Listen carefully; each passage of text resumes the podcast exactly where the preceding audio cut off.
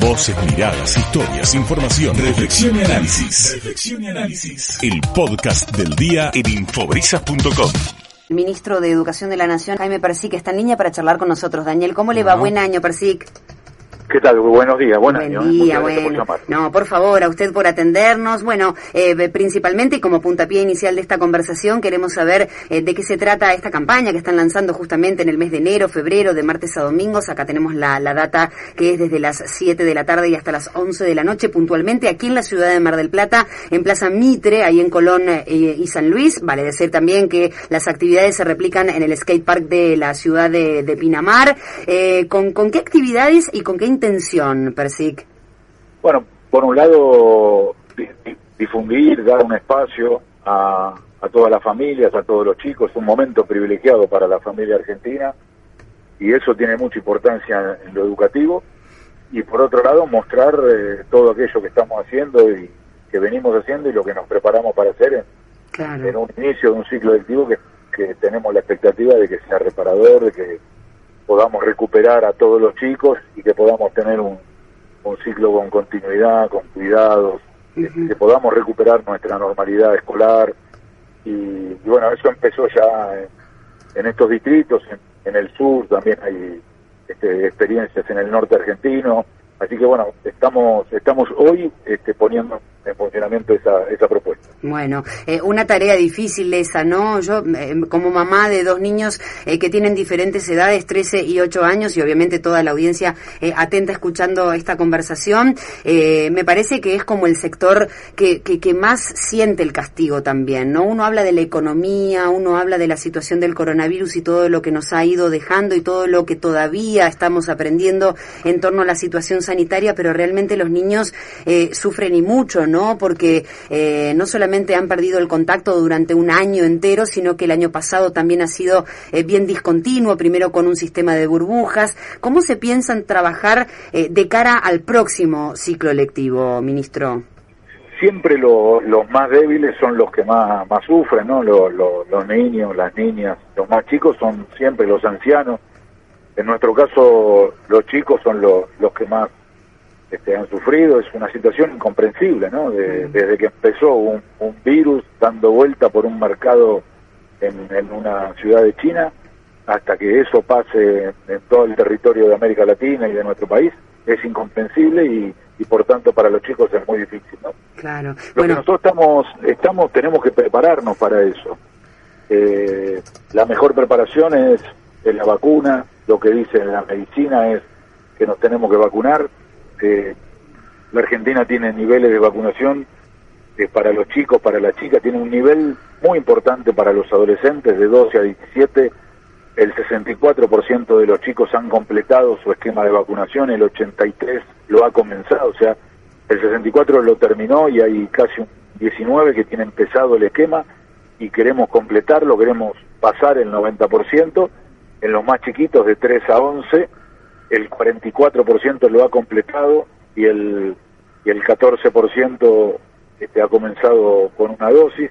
Pero tenemos también que, vacunarnos de, de las otras vacunas del carné obligatorio. Entonces estamos en el mes de, desde enero y en febrero invitando a todos a vacunarse contra el COVID, pero también completar el carnet de vacunación, la vacunación obligatoria, que en Argentina tiene una larga tradición, y, y queremos que invitar a todos los chicos a que empiecen el 2 de marzo las clases con todas las vacunas, este, todas las vacunas dadas, no todas, todas, todo el carnet, que la Argentina tiene una vacunación muy amplia, el COVID y las demás vacunas queremos aprovechar enero y febrero para que todos nos vacunemos. Claro, en ese relevamiento, ministro, eh, que, que se hace para poder establecer justamente estos números, ¿no? Y determinar qué porcentaje de adolescentes y de niños y niñas están vacunados. Eh, ¿Por qué piensa que hay tantas familias que los padres se han vacunado pero no vacunan a los hijos más chiquititos? Hay muchos casos de esos.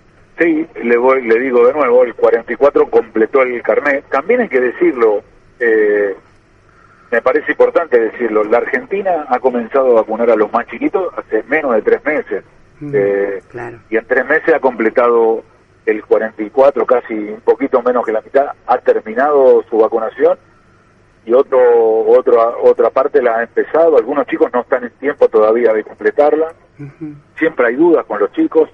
Este, pero la verdad que la ciencia también hay que hay que verlo, ¿no? Es el consenso de la medicina argentina, la Sociedad Argentina de Pediatría apoyan esta campaña y me parece a mí también que, que nosotros podemos completar todos los esquemas de vacunación, la, la doble, la triple, la de la hepatitis viral, la de anti antisarampionosa, todo, todo el esquema de vacunación completo me parece que para la Argentina vamos a tener un, ciclo lectivo que sea más este, extendido, 190 días de clase, pero que además sea más continuo. Nosotros tenemos seguir cuidándonos para que podamos ir todos los días y todas las horas a la, Correcto, claro. Bueno, además hay que decirlo, ¿no? Y esto los que tenemos hijos en escuela lo sabemos, el colegio siempre hay que presentar el certificado de vacunación, nunca fue objetado, digamos, eso, ¿no? Hay que tener las vacunas al día. Exactamente.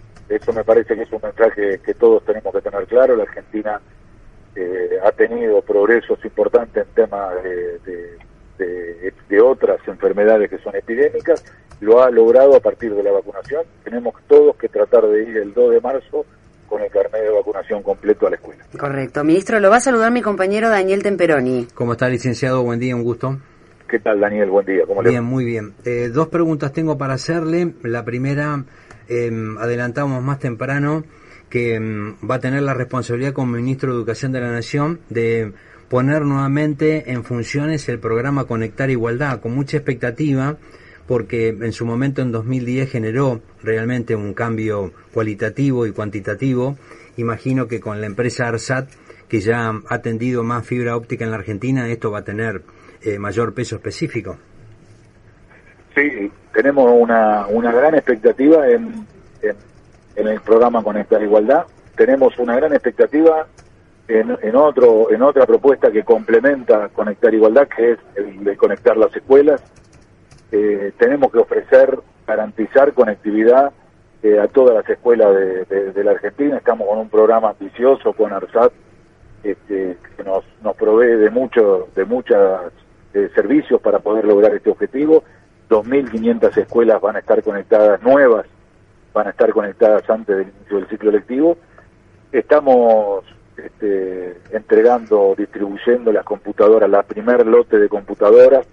Hay una escasez en el mundo de computadoras, pero estamos eh, entregando 600.000 computadoras en el primer cuatrimestre de este año y estamos ya abriendo una licitación que está publicada para un millón más de, computadoras para conectar igualdad.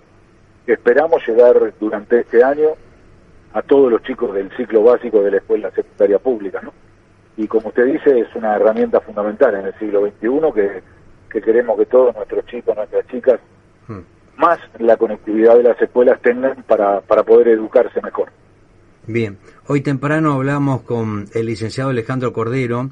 Eh, de acuerdo a lo que manifestaba, iba a tener una reunión con usted en la jornada de hoy. Entiendo que ya eh, se habrá concretado por la hora. Eh, mañana a las 12 creo que vamos a estar todos muy, muy atentos a un hecho histórico que venimos cubriendo en este mismo micrófono desde hace más de dos años en que nació la, la idea original del pico satélite. Eh, creo que hoy se lo decía Cordero, se lo reitero ahora, ¿no? Eh, los que salimos de la educación pública, creo que tenemos el doble orgullo de que esto haya surgido de la educación pública.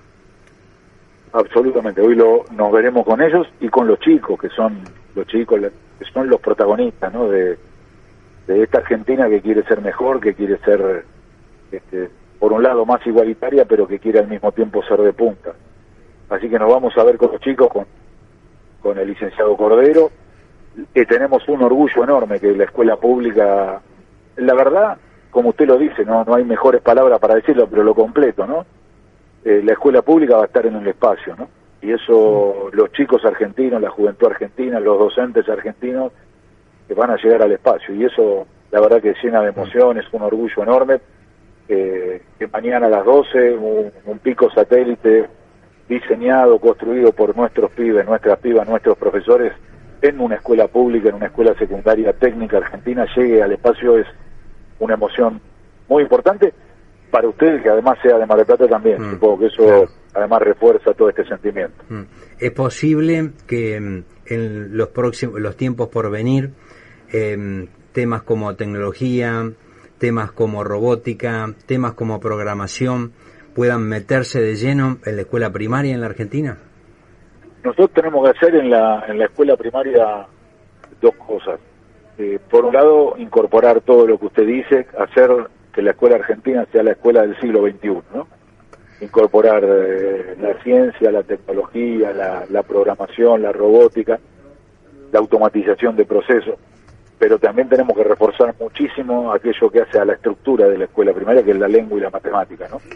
Eh, tenemos que asegurar que todos los chicos argentinos eh, tengan la lengua y la matemática, la dominen, la, la manejen, la aprendan, la comprendan, porque esa es la base para, para integrarse a la sociedad, pero además para otros aprendizajes más complejos. Entonces tenemos que, es un doble movimiento que la Argentina tiene que hacer, eh, lengua y matemática con rutina, con hábitos. Mire, para, para aprender a leer y escribir hay que aprender a leer y escribir todos los días, no es a veces.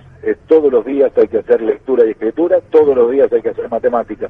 Eso nos va a asegurar que además en ese movimiento podamos hacer eh, ciencia, tecnología, podamos hacer robótica, programación, este, biotecnología, lengua y matemática y el siglo XXI. En la escuela argentina este, hay que asegurar eso a todos, a todas, federalmente, ¿no? A todos los lugares de la Argentina. Claro, bueno, siempre se, siempre se habla mucho eh, de que la escuela en muchas cosas tiene que cambiar, ¿no? Adaptarse a los tiempos nuevos, pero esto que usted dice, ministro, eh, me parece que es fundamental, porque hay cuestiones como la lectura y la matemática que son necesarias para la vida de cualquier ser humano más allá del área de interés de cada individuo, que bueno, merece una discusión que puede, eh, que, que, puede prolongarse demasiado, ¿no? estaría buena en algún momento poder tenerla, porque claramente si hay algo que nos ha dejado esta situación tan particular que estamos, está atravesando la humanidad en no solamente nosotros. Lo decimos por las dudas, por si alguno que está escuchando todavía sigue pensando que esto es algo que ocurre eh, únicamente en la República Argentina, ministro, ¿no? La escuela eh, tiene que cambiar en muchos sentidos para mejor, pero esto que usted dice me parece que es la clave, ¿no? Fomentar la lectura, fomentar la matemática, que sea algo que todos aprendamos eh, de rigor, como se dice, ¿no? Mire, eh, la escuela tiene que asegurar eso y el verbo asegurar es fuerte, pero lo tiene que asegurar. Nosotros tenemos que comprometernos, hacernos cargo de que todos nuestros chicos, este, todas nuestras chicas aprendan lo que tienen que aprender de lengua y de matemática en la escuela. Además, eh, tenemos que enriquecerla a la escuela. Entonces, la escuela también tiene que enseñar programación y, e informática. Eh, pero la base de todo, la estructura de todo en la, en la educación argentina tiene que ser la lengua y la matemática, porque además si uno no automatiza determinadas cosas de la lectura, después cuando tiene que leer un texto de historia este, o un texto de filosofía, un texto mucho más complejo, está renegando, está peleándose con, la lectura, y la lectura tenemos que construirla, que la lectura sea, este, hay procesos de la lectura que estén automatizados para poder este, comprender otras cuestiones más complejas. Seguro. Em, a propósito de la lectura, no, no quiero dejar pasar que Libros para Aprender también es una de las iniciativas, ¿no? En, en este caso, eh, consistiendo en la entrega individual de 8 millones de libros de texto para chicos y chicas de todas las escuelas del país.